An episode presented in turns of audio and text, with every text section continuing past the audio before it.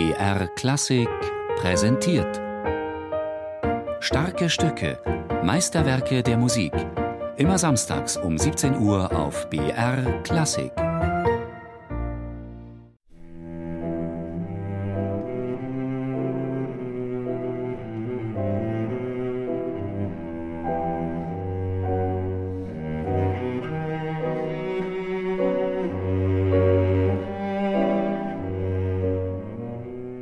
Ich weiß noch, dass ich das als 15-, 16-Jähriger an irgendeinem Klassenabend an der Hochschule gespielt habe. Das war so mein, meine erste große Sonate, die ich gelernt habe. Und ich war zu dem Zeitpunkt unsterblich in dieses wundervolle, schöne Berliner, halb mexikanische Mädchen verliebt, die auch im Publikum war. Ich habe das Stück als Liebeserklärung an sie gesehen, obwohl natürlich das eigentlich gar keine Liebeserklärung ist, sondern ein sehr schwermütiges Stück. Alban Gerhard spielt Cello. Brahms ist ja nicht so wahnsinnig kompliziert. Ich finde das alles sehr offen und sehr ehrlich und das war ein sehr glutvoller junger Mann und ich habe es als Liebeserklärung gesehen. Obwohl eigentlich dieses Do, Do, Do, Do, würde man jetzt nicht so als Liebeserklärung sehen, sondern eher als ein alter Mann, der irgendwie grummelnd, also so wird es ja oft gespielt, wie ein alter Mann, der grummelnd in seinem Garten sitzt und übers Leben klagt.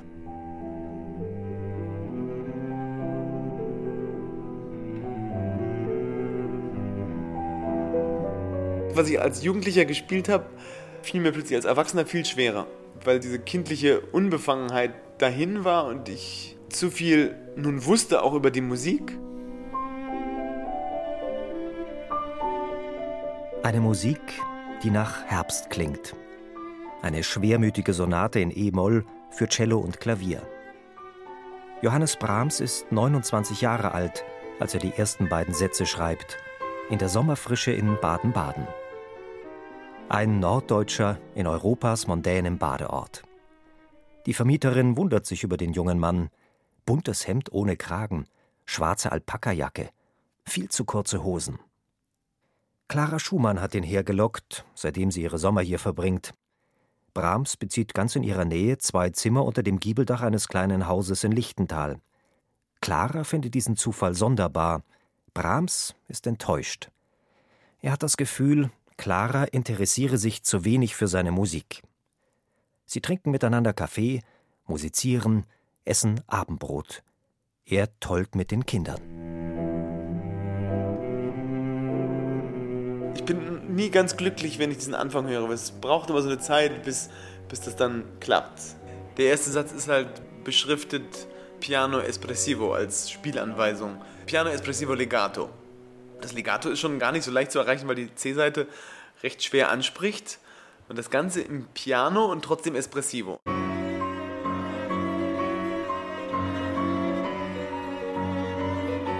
Der Klavierpart ist groß, aber ist eigentlich nie so geschrieben, dass das Cello nicht doch durchkommen kann. Bei der E-Moll-Sonate muss der Pianist einfach ein bisschen aufpassen in dieser Oktavstelle da im, zur Durchführung, in diesem Fortissimo-Höhepunkt, dass er nicht allzu viel pedalisiert und allzu stark in die Tasten haut. Oft ist schon eine etwas vorsichtigere Pedalisierung hilfreich für eine gute Balance. Wie zum Beispiel am Anfang, wo das Klavier immer auf die ungerade Zeit spielt, ist das schon eine ganz pfiffige Lösung, um ein Cello gut durchkommen zu lassen. Also er hat da sehr gut aufgepasst beim Komponieren.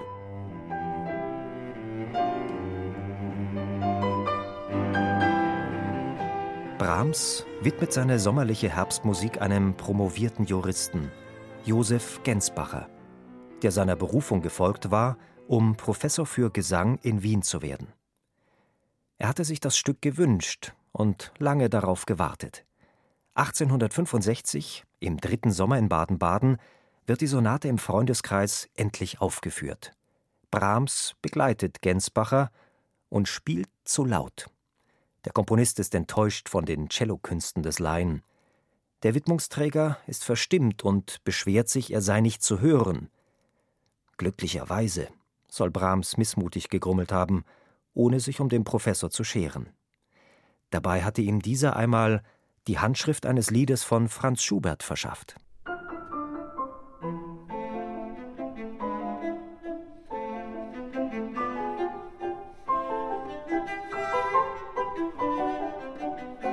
Es hat irgendwas es ist eigentlich so ein Scherzo, aber ein sehr schwerfälliges Scherzo und sollte auch nicht zu leichtfüßig daherkommen. Es hat noch eine tiefere Ebene darunter, es ist nicht ganz unbeschwert.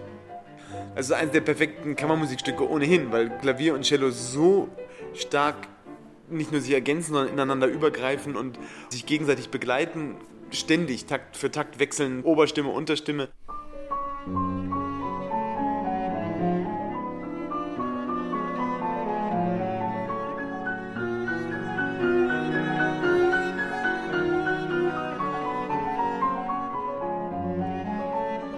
Das Trio ist tatsächlich was ganz Ungewöhnliches. Also das Klavier und Cello spielen unisono und das Klavier hat immer diese synkopierten Töne. Zuerst ist es, glaube ich, ein Cis und dann wechselt es dann auch, was immer wie sowas Eindringliches. Es gibt diese schwebende Melodie, die so gerne schweben würde, aber irgendwie festgehalten wird von diesen Synkopen, die das nicht fliegen lassen wollen.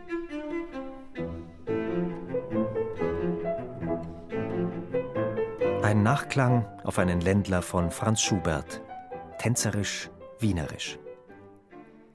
Der langsame Satz ist verschollen. Brahms hat ihn vernichtet. Schwärmerische Variationen über sein Thema vielleicht? Clara. Sie bittet ihn, alle vier Sätze hören zu dürfen, doch der Komponist weigert sich. Die Sonate erscheint auf diese Weise unvollendet. Halt eine Fuge und ich glaube, er zitiert auch irgendwas aus der Kunst der Fuge von Bach. Dam, dam, da, da, da, da, da, da, da. Kontrapunktus Nummer 4 und 13 aus der Kunst der Fuge. Mit alter Musik beschäftigt sich Brahms immer wieder, studiert die Musik großer Vorbilder, auch die Cellosonaten von Beethoven, und macht sich an musikalische Gedankenspiele auf den Spuren des großen Bach. Ein verwandelter Brahms, der da zum Vorschein kommt. Es ist schon eher so was Beckmesserisches irgendwie. Besserwisserisch und deutsch. Ganz im Kontrast zu der F-Dur-Sonate, wo der letzte Satz eigentlich sehr fantasievoll und lieblich daherkommt. Also Wien spürt man da gar nicht. Das ist schon sehr norddeutsches Kaliber.